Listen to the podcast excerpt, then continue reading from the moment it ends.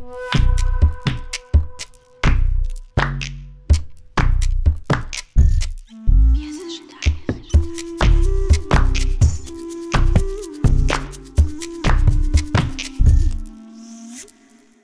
Приветствую вас, и это очередной подкаст без ожиданий, где мы никаких ожиданий не ждем ни от себя, ни от других, разговариваем на прекрасные, полезные темы с замечательными гостями. И сегодня у меня очень интересный гость, с которой я очень давно знакома, и нас не очень много что связывает. Алина, привет! У нас в гостях Алина Чичина, потрясающий человек, и я бы хотела, чтобы ты про себя немножко рассказала, а потом я расскажу свою историю, как я знакомилась с тобой, и чем я восхищена вообще в Алине и Алиной и тем, что она делает. Так что рассказывай. Привет, привет. Спасибо большое. Что я могу сказать о себе? Хочется верить, что я счастливый человек. На самом деле хочется это чувствовать, это чувствуется. Я предприниматель, мама, жена, инфлюенсер и вообще человек кайфующий. Не знаю, стараюсь кайфовать как можно больше. Классно. Мне так нравится тенденция того, что в последнее время у кого не спросишь, кто ты, что ты, чем ты занимаешься, перестали люди говорить про себя, знаешь, что эти продающие оферы. Мы там то-то, то-то. Через нас нас прошло 50 тысяч людей, мы построили заводы, мы там то все. Люди такие, я счастливый, я хороший, я мама, я жена, у меня все получается, мне хочется в это верить. Это не очень все прикольно. получается. Ну, не все получается. Не всё, мы да. не ждем, у нас без ожиданий, мы ничего Да. не ждем. Но я имею в виду, что хочется, чтобы просто что-то получалось, хочется, чтобы жизнь была действительно счастливой, и чтобы был какой-то вот этот баланс между работой, семьей, отношениями и отношениями с собой. Об этом мы как раз сегодня будем говорить, как это все совместить вообще в целом. Ты мама, сколько у тебя дочери лет? Четыре с половиной. Четыре с половиной. Расскажи, пожалуйста, самый первый момент, когда ты узнала, что ты беременна. Планировали вы, случайно случилось, или вы долго планировали, долго не получалось, или сразу произошло? И какие были ощущения? Слушай, все получилось достаточно органично. Мы планировали, но так Мгм. знаешь, такие. Если будет, будет супер. Мы типа, мы готовы, мы не против. Но на этом, наверное, все. И как-то можно сказать, что так повезло своего рода, да. То есть как-то я особо сильно в эту тему не углублялась и ничего специально для этого, грубо говоря, не делала. Когда я узнала, конечно, была очень большая радость, но одновременно вот этот момент. Так, я и дети, как с ними взаимодействовать? Ну, по-моему, даже когда мы с тобой виделись, я тебе такая, Катя, что, что с ней делать? Она прекрасно, она что с ней делать?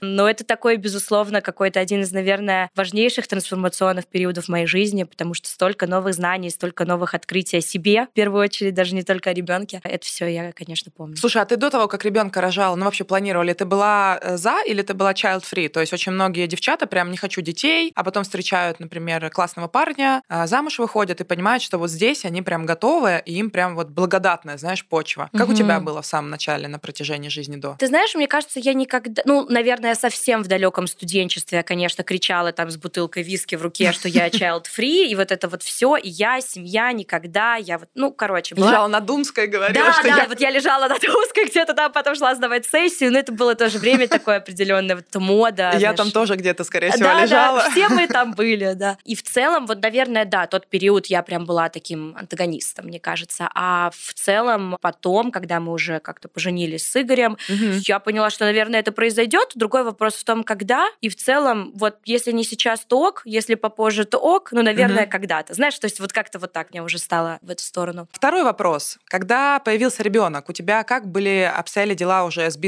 То есть насколько ты была уже в колесе, в маховике вот этого бизнес-процессов, и насколько тебе поначалу было это трудно совмещать, не трудно, или ты вообще ушла прям в материнство? Как вот этот период тоже проходил? И мы сейчас прям пойдем по возрасту дальше. Ага, какой хитрый план. Очень классный вопрос, на который, наверное, я попробую сейчас ответить. э, Мне его просто никто особо не задавал. Но он на самом деле такой про тоже трансформацию и про определенного рода уязвимость и, возможно, про какую-то, ну, ошибку, что ли, если можно так сказать. Потому что в чем было дело? Конечно, я была беременна и рожала Мии, когда я была просто по самую макушку в операционке. И мне очень хотелось зацепиться за идею того, что я смогу все. Вот доказать в первую очередь самой себе, что я та самая супермама, которая не уйдет в декрет, которая будет только сильнее, прекраснее, быстрее. То есть это вообще нужно понимать, что это вот такой был определенный период в моей жизни, когда вызов. я очень вызов, когда я очень сильно пыталась себе это доказать, когда я очень сильно боялась э, признать вообще какую-то свою слабость, что может что-то у меня не получится. Если у меня на самом деле тогда тоже много чего не получалось, просто я, знаешь, не признавалась себе да, в этом. показывала. Я находила кого-то виноватого, говорила, что все из-за них, и да, я не показывала. И это был тот момент, я была просто одержима идеей, что я смогу абсолютно все, и меня как-то подпит, под, знаешь, вот подпитывал этот еще образ а, того, что мне говорили, вот вы мама, как вот вы совмещаете, как и я такая, да, я совмещаю, сейчас я вам все расскажу, как я совмещаю. Тайм-менеджмент — это я. Это я, да, у меня все в легкости, исключительно в этой легкости, меня уже как жаба раздувает, я уже, я все равно продолжаю все рассказывать про легкость. И тогда мы решили, что мы хотим рожать в Майами, так. в целом, что это вообще классная возможность. Мы недавно как раз там были,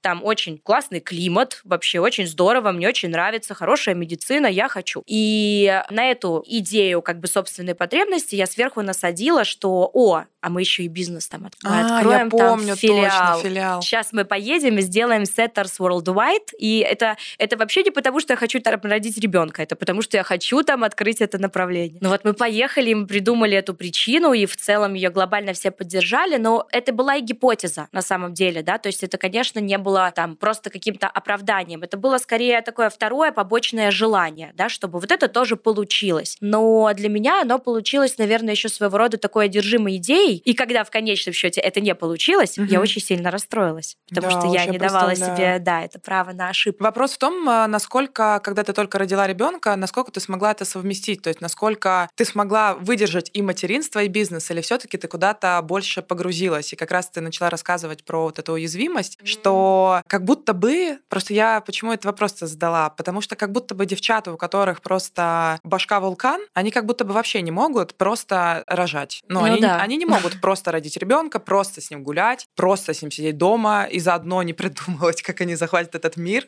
Да. И потом большинство из них либо об этом жалеют, либо э, очень сильно просто выгорают, и потом э, нужно себя по крупицам собирать. И да. у тебя и в бизнесе где-то какой-то косяк произошел. Даже не то чтобы косяк, а именно, может быть, недосмотр, может быть, перья, потому что слишком много гипотез. Вот как ты говоришь, гипотезу тоже, и она не получилась, и ты очень сильно расстроилась. И в материнстве очень часто потом, ну вот, а лучше бы я с ней время больше провела, а лучше бы я вот так не поступала, а лучше бы я с ней побольше была. Хотя все равно назад ничего не вернешь, и по сути по-другому ты и сделать тоже не можешь. То есть ты сделал, как сделал. И вот э, я там смотрю со своей колокольни в 35, я такая, о, я бы сейчас бы так с дочкой не делала, я бы сейчас вот так бы там то. Но я бы в тот момент так бы не додумалась, потому что определенный возраст для определенных задач, для определенных трансформаций. Поэтому вот насколько у тебя это получилось, и ты говоришь, что это тоже был такой очень важный период. Вот расскажи про него, как это потом в итоге вылилось, что ты всем хотела показать, что ты вот эта успешная бизнес-леди, супермен, супервумен, и здесь ребенок, здесь ноутбук, а по да. факту что было, как было на самом деле? Да, это в меня вопрос.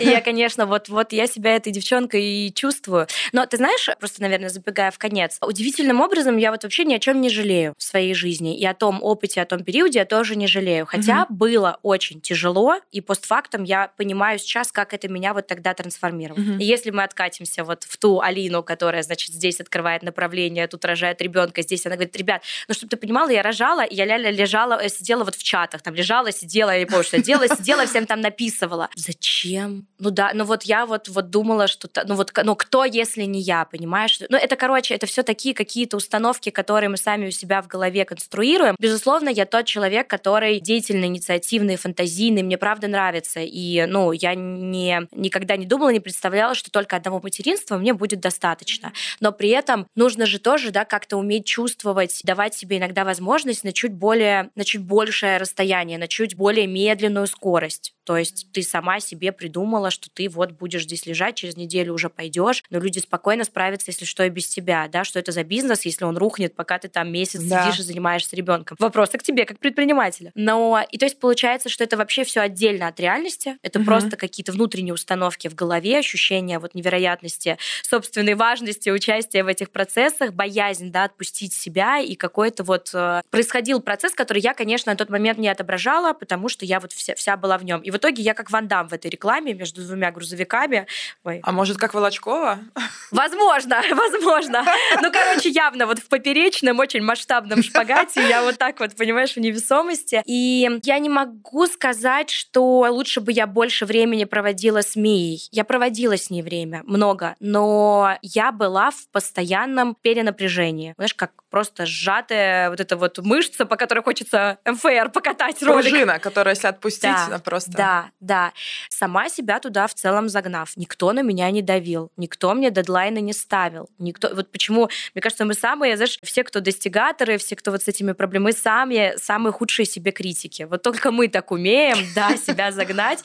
Никто так больше не умеет. И это, это было сложно, но, собственно, тот момент, когда уже я поняла, что и не получилось, и я не достигла той картинки, которую я себе нарисовала, хотя, то есть тоже, да, я сама с собой не договорилась там, каких я хочу от себя KPI, mm-hmm. да, в этом плане. К нам стали приходить клиенты, но не те, которых я хотела, не глобальные, mm-hmm. понимаешь, сразу вот Netflix не пришел в тот момент. А как у тебя происходит, когда не получается какая-то идея, где она у тебя оседает, что это не получилось? У меня, например, сразу я плохая. Вот если история про достигаторство и про все же это идет там из детства, из установок, из родителей, из отношений, из всего. И у меня, когда был такой максимальный провал, вот самый большой вообще в моей жизни по бизнесу, это конференция, которая там мы ее закрыли на минус 3 миллиона, грубо говоря. И у меня была идея того, что все, я больше никому не нужна. То есть я настолько была сцеплена с гипотезой, с идеей вот этого проекта, что когда он не получился, я плохая, я никому не нужна, я ничего не знаю, мне лучше вообще на улицу не выходить. Вообще какой кошмар, нужно удалить блог. Я три дня под одеялом сидела. Эскалировала. Да, и просто вообще максимально ушла вот в эту рефлексию. И я тебе хочу сказать, что это, конечно, очень сильно меня закалило после. Я перестала бояться денежных разрывов. И в тот момент как раз поняла больших, огромных бизнесменов там, с миллиардами, триллиардами, которые говорят, что у кого не было никогда вот такого разрыва, тот вообще не понимает, в чем суть бизнеса. Потому что встать и идти после — это типа вау. И потом нет вот такой большой привязки, что ты есть поступок. Знаешь, как у детей. Ты ребенка ругаешь за поступок, а по сути ребенок как бы отдельно от поступка. И да. у меня вот, видимо, такая же история с детства шла, и я очень сильно себя прямо загнобила безумно. Вот как у тебя, это где вот эти неудачи, скажем так, они у тебя отражаются? Как ты с ними работаешь? Очень схоже. Конечно, у меня тоже было абсолютное слепание моих действий и моей как бы сущности. То mm-hmm. есть если я не достигла определенной ачивки, которую я сама себе в голове нарисовала, я плохая. Значит, я никому не нужная, я недостаточная. Что обо мне скажут люди? Что они подумают? Только обо мне думают. Вот, я просто ходящий набор для психотерапевта.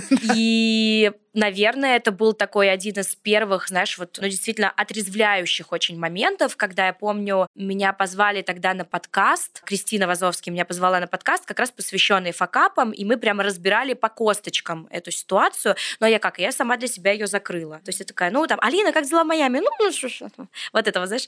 А тут все, тебя прям ныряют и задают в нее вопросы, и я подумала, твою мать, поехали, давай. Вот, и все. Я поняла, что на самом деле столько в этом силы. Силы, да. Вау, сколько у меня освободилось энергии. Да, да, хорошо не получилось сейчас, получится потом. Ну, короче, знаешь, вот как будто открылась дверь mm-hmm. вот в это огромное количество возможностей, тем более прошел какой-то период. Я поняла, что, конечно же, я не это событие, mm-hmm. сильно больше. И вот, наверное, тогда у меня такой большой уже начал звенеть звоночек, что можно вообще по-другому. Да, да, да я помню, что я еще тоже сначала это все не говорила, знаешь, там, а как же люди посмотрят, а что же скажут. А потом, когда сказала там ближайшим девчонкам, они говорят, давай мы тебе поможем, какая проблема, у всех косяки, не переживай, типа конференцию собирать вообще типа жестко, тем более за месяц ты начала ее собирать из э, онлайна в офлайн, а люди просто не поняли, что это офлайн, потому что я до этого никогда этого не делала, ну и месяц это было критически мало. Просто мне захотелось, и вот уже, и вот уже мы что-то там снимаем, уже что-то мы там придумали. И я помню, что насколько в этом было много поддержки в твоем факапе, ты такой, ты не один, люди поддерживают, вау, как круто. И это, конечно, очень, как ты правильно сказала, именно отрезляет, потому что а, когда ты идешь и тебе кажется, что вообще ты можешь один все, типа на самом деле вот этот один в поле, в поле вообще не воин, нифига. Алина, мы с тобой как э, бизнес-мамы не понаслышке знаем, как важно собрать с собой сумку, когда ты идешь куда-то с ребенком или, например, едешь в путешествие. Давай перечислим, что там может быть. Это точно влажные салфетки, потому что может быть все, что угодно. Сухие салфетки обязательно. Обязательно бутылочка воды. Ну и, конечно, детские пластыри, причем лучше с каким-то рисуночком, потому что дети уверены, что пластыри с рисунком лечат моментально. Еще я бы рекомендовала средство цикопласт от La Roche-Posay, потому что это средство максимально универсальное. Оно антибактериальное и помогает коже быстрее зажить. Почему? Потому что цикопласт содержит в себе комплекс цинк и марганец, который обладает признанными антибактериальными свойствами, а также очень хорошо заживляет раны. Пантенол успокаивает и восстанавливает барьер кожи, а уникальный компонент трибиома восстанавливает защитный барьер кожи. Поэтому это средство максимальный must-have в нашей сумочке как мам и бизнес-леди, потому что ссадины, царапины, какие-нибудь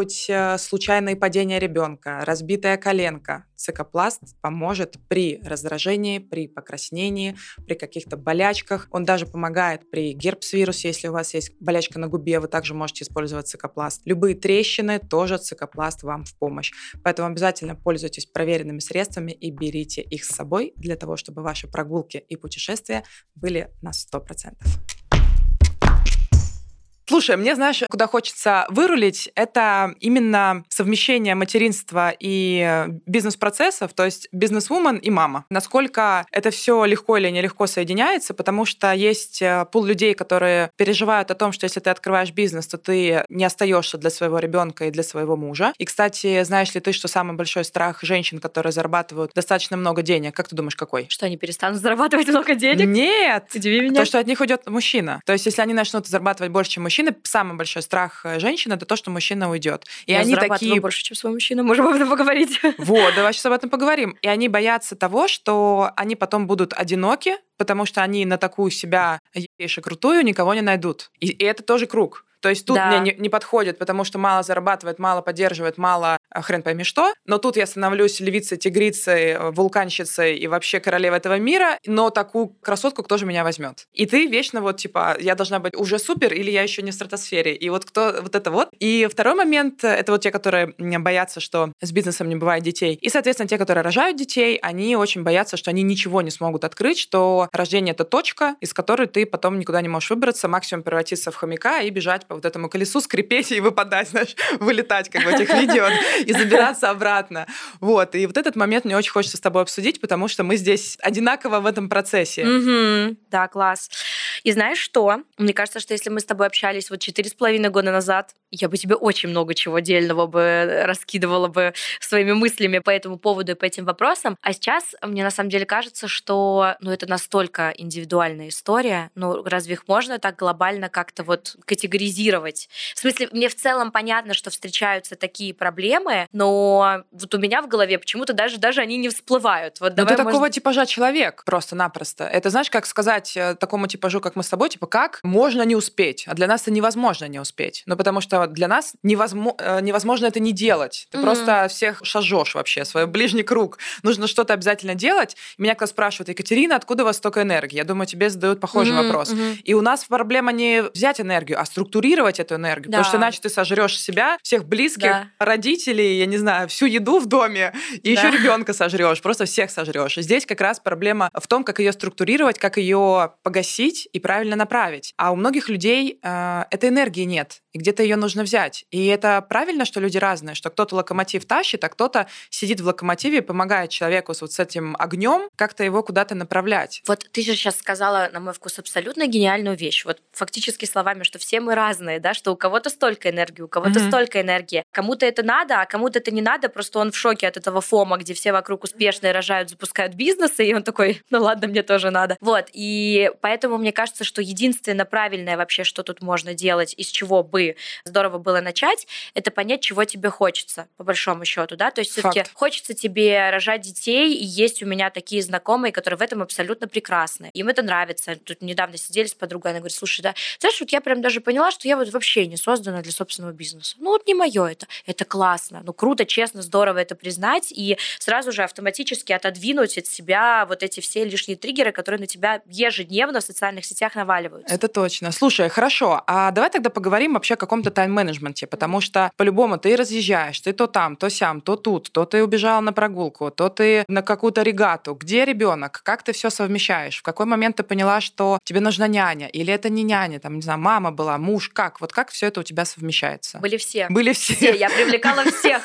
кого можно, просто кого нельзя, кого можно. Да ладно, у меня друзья не сидели вот СМИ разве что. Я когда-то, вот когда еще будучи беременной, ага. пыталась проникнуться литературой образовательной для будущих э, родителей. Так. Ничего не запомнила. Потом это же родила Мию и заново взяла, по-моему, Петрановскую, точно, точно Петрановскую, по-моему, Тайну опору или что-то. И вот одну мысль я оттуда запомнила, что самое важное для ребенка это не то, кто с ним сидит, пока он там рисует, да, условно, а кто проживает с ним самые какие-то уязвимые его периоды угу. жизни, там, когда он засыпает, когда он ударился, еще что-то. Это как будто стало для меня такой, знаешь, своего рода формулой. То есть, что действительно, ну, во-первых, у меня есть все же еще своя жизнь, которая мне тоже очень интересна, карьера, увлечения и так далее. Я также поняла, что для того, чтобы отдавать энергию сюда, и тоже на самом деле очень часто об этом говорю, ребенок это же не тот человек, который заряжает тебя энергией. Хотя очень соблазнительно, да, чтобы так казалось. Звучит соблазнительно. Звучит супер, но это вообще не так. Собака заряжает тебя энергией, или кот, да? А собака вообще не ребенок. Да. Что тоже важно. Это вот к вопросу о том, когда ребята заводят животных и думают, что это очень похожая история про детей. Это будет отдельный, кстати, выпуск выпуск, я хочу обязательно записать. Это вообще не так. Запиши. Ну, ну просто это, это бесконечный да, генератор абсолютной любви, обожания, что бы ты ни сделал. У него нет претензий, как бы собака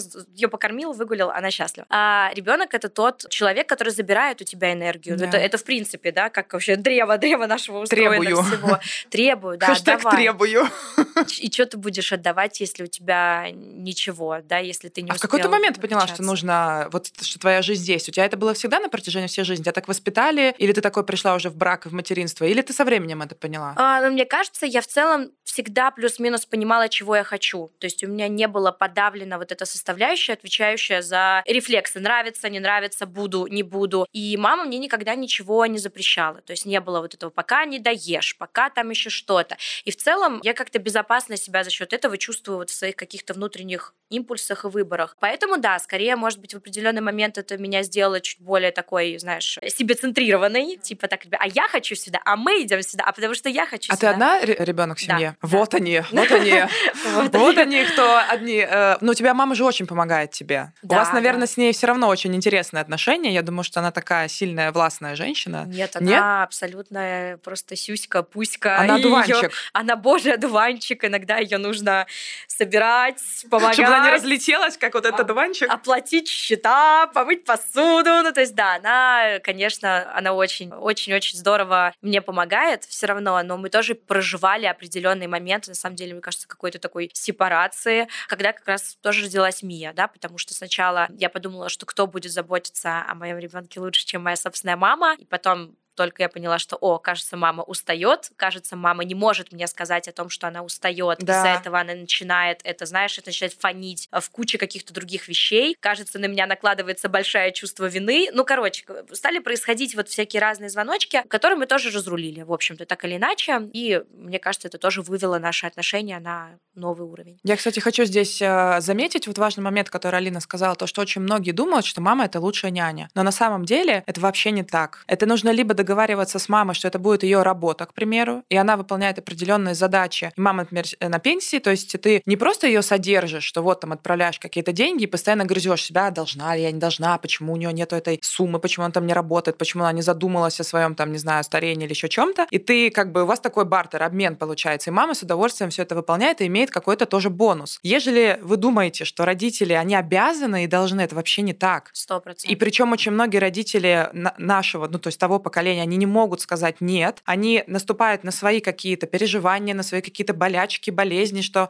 там на прогулку, мам, сходи на прогулку, и мама идет, а у нее там, не знаю, больное колено или еще что-то, она этого никогда не скажет. Но потом в ваших отношениях начнутся проблемы, потому что будет вот эта недосказанность. Мы-то привыкли как? Мама, она может все, мама не может сказать нет, мама вот она такая, а мама реально устает, и она начинает либо срываться на ребенке, то есть она просто из-за усталости, из-за вот этого недопонимания, либо же отношения с близкими близкими перестают быть близкими, потому что она лишний раз будет пытаться не приехать, она хочет просто от вас элементарно отдохнуть, потому что ну, она устала. И поэтому вот э, когда вы думаете о том, что лучшая няня — это мама, обязательно задумайтесь, а реально ли это так, потому что просто няня, так или иначе, это нанятый сотрудник. Другие отношения, Другие конечно. отношения. Подписываешь сразу договор какой-то. Конечно, о выполнении. Так же, как мы все на работе делаем определенные задачи, в садике делают э, педагоги, в школе, в институте, здесь, где угодно. А с мамой такого нету. И поэтому обязательно относитесь к маме как к своей маме, а не как к э, человеку, который на вас работает. Особенно если это просто так, потому что вам так захотелось. Согласна, абсолютно. Было, и это правда было, и я в определенный момент начала очень сильно злиться, что вот почему просишь этим не кормить, все равно да. кормит, просишь так, говоришь, идите погуляйте 800 часов, и потом у тебя 4 часа на iPad. Ну, короче, это все тоже начинает накапливаться, абсолютно, как ты сказала, пока, в общем-то, происходит определенное отдаление, ну, либо вы уже как-то И круто, что вы поговорили, потому что, согласись, многие не поговорили, поссорились, просто перестали общаться, к примеру, на какой-то период. Это прям печалька. Ну, то есть я в своей голове это как-то все-таки сделала такую расстановку и поняла, что мама это бабушка, которая любит, балует, да, э, да, когда да. хочет, когда сама просит, с удовольствием, конечно, привезем, но она мне, она не обязана, не должна сидеть Абсолютно. с ней, пока я работаю и так далее. Вот, поэтому от этого мы, в общем-то, отшагнули, и мы отдали Мию в сад. Э, вот, наверное, процесс этот как раз происходил примерно, когда у нее уже начался возраст детского сада, то есть первое время все Это равно какой возраст была. примерно? Год и восемь, два Ну, или два, больше? два с чем-то, два Ага. с половинкой, наверное, где-то так. Вот. Причем в первый сад ее отдала мама рядом с домом загородным. То есть они жили там почти. Мы к ним постоянно приезжали. И я такая, стоп, я трачу два часа на работу туда-сюда обратно. Вообще перестаю чувствовать себя мамой своего собственного ребенка. Как-то жизнь, короче, крутится не вокруг меня, да, а вокруг вот получается уже этого отдельного загородного дома, который мы же, в общем-то, и построили для того, чтобы всем было лучше, да, ребенок был на воздухе. Ну, А, я снова помню, как вы там, да, я помню эту историю, да, как вы Да. все обживали. Да, да, и мы все ж туда сначала даже переехали, но в итоге оказалось, что это, это все перепутало, перепутало все роли. Да, все, да, мы да. разъехались, сняли квартиру, сняли, значит, отправили Мию в сад в городе, стали сами забирать. Бабушка по выходным, когда хочет, э, хочет приезжает, э, хотим приезжаем. Все выдохнули. Всем было некомфортно в районе месяца, потом все И были всё счастливы. были, да, были все счастливы. Ребенок счастлив. И вот это вот для меня самое важное, что я вижу. То есть если она идет в сад, и не я ее тащу, вытаскиваю, да, из порога, она говорит, мамочка, нет, пожалуйста, никогда. А Она хочет это делать. Убивают! Убивают, да. Если я говорю, там, придет сегодня няня, она говорит, супер, да, буду играть. Все. Ну, то есть Окей, класс, я со спокойной душой иду заниматься своими делами. И то время, которое мы проводим вместе, я стараюсь, чтобы это было качественное время. Вот для меня это какая-то работающая формула, которая не позволяет мне скатываться в какое-то чувство вины или еще что-то. И как-то вообще очень даже прекрасно себя в ней чувствую. А какие у вас отношения с дочерью? Расскажи. Есть что-то, что ты не можешь примириться, что тебя бесит в ней? Есть что-то, чем ты прям восхищаешься, гордишься? Какие у тебя с ней отношения? Расскажи. Ой, всем восхищаюсь, но она, конечно, дает прикурить.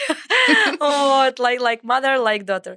Она а, папина дочка. Она очень любит Игоря. Она, э, помню, первый раз, когда она мне сказала, мамочка, я папочку люблю больше, чем тебя. Меня пропороло просто. Я там сидела, думаю, такую mindfulness, дыхание, что с этим делать?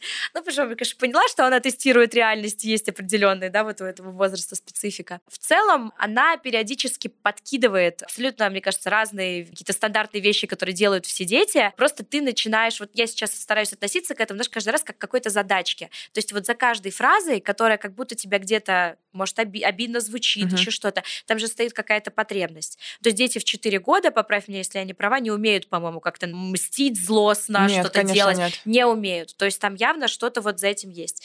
И когда я, по-моему, вот она мне что-то такое сказанула, я прям, знаешь, так, ну, прям обиделась. Я потом такая, так, а я вообще обиделась сейчас какой частью своей? Ну, явно не той, которой 30 лет, да? Ну, то есть как можно обидеть? Ну, то есть, понимаешь? Да, да, да. И вот это тоже осознание того, что обижаемся это мы нашими внутренними детьми чаще всего, а не взрослыми, Мгм. оно как-то помогло, что с позиции взрослого тебе это все не обидно. Ты начинаешь думать над тем, а что ребенок на самом деле хочет сказать. А дальше уже все вот эти потрясающие тренинги по тому, как э, построить коммуникацию и, и умные книжки, Мгм. Это все правда работает. То есть, когда она кричит там «уходи», уходи, не хочу, не хочу тебя видеть, уходи, садишься, узнаешь, и потом в конце концов понимаешь, понимаешь, что она просто боится, что, например, пришла ты, а не папа, потому что угу. папа три месяца назад уезжал в Турцию на два месяца, и она боится, что он не придет. Угу. То есть, опа, а если бы ты сразу пошла и обиделась бы на то, что она тебе сказала, уходи, сказала бы, ну, все,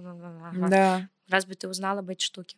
Вот, поэтому я сейчас для меня это постоянное исследование, постоянное исследование ее мышления, попытки понять, и отсюда в целом меня уже, мне кажется, ничего не обижает, но в плане вдохновляет. Ну, я вообще в шоке, для меня она просто рок-звезда, это просто какой-то космос. Она смешно очень шутит, она вообще очень смешная, она вся такая, ну, конечно, характерная, знаешь, девчонка, ну, я, Понятно, я не могу. чьих родителей. Я не могу, да, я улетаю.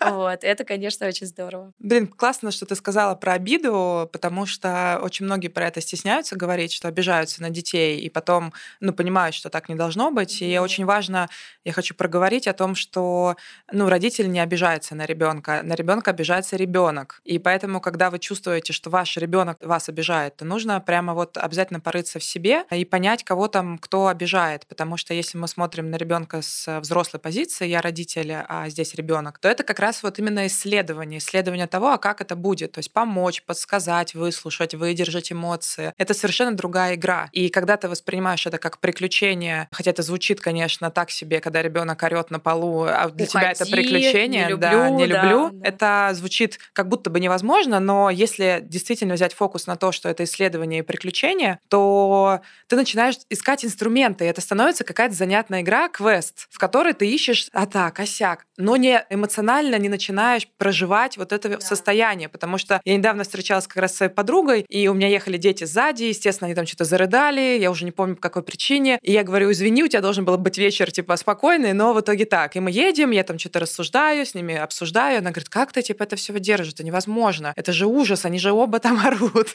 это же, типа, как вообще так?